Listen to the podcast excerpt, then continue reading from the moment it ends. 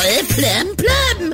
Auf Joke FM. Deine täglich frischen Comedy News. Heute im Studio. Servus mit Jochen. Heute ist der internationale Tag der Tropen. Ja, ein Tag der Tropen hatten viele in den letzten Tagen in ihrer Dachgeschosswohnung. An vielen deutschen Flughäfen herrscht zum Start in die Hochsaison Chaos, verlorene Koffer, ewige Warteschlangen und abgesagte Flüge. Grund dafür sind Personalprobleme, da die Fluglinien während der Pandemie massig Angestellte vor die Tür gestellt haben und nun nicht mehr zurückkommen. Der Lufthansa-Chef Carsten Spohr hat sich in einem offenen Brief für das Flugchaos bei den Kunden entschuldigt. Das ist ja aber nett. Aber da hätte er eigentlich noch für jeden einen Tomatensaft ausgeben können. Ah, laut einer Studie ist die Konsumlaune der Deutschen auf ein neues Rekordtief gesunken.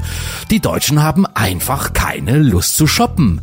Man hat angeblich schon Zahnarztfrauen gesehen, die trugen zweimal das gleiche Outfit. Beim Berliner Kondomhersteller Einhorn dürfen sich die Mitarbeiter künftig monatelang eine bezahlte Auszeit nehmen. Viele Angestellte sagen, klingt gut, aber darf ich mir trotzdem etwas Arbeit mit nach Hause nehmen? Markus Lanz hat jetzt verraten, dass es nie wirklich sein Traum war, dass er eine Show wie Wetten das moderiert. Er wollte die Moderation also eigentlich gar nicht. Immerhin, das hat er mit den Zuschauern gemeinsam.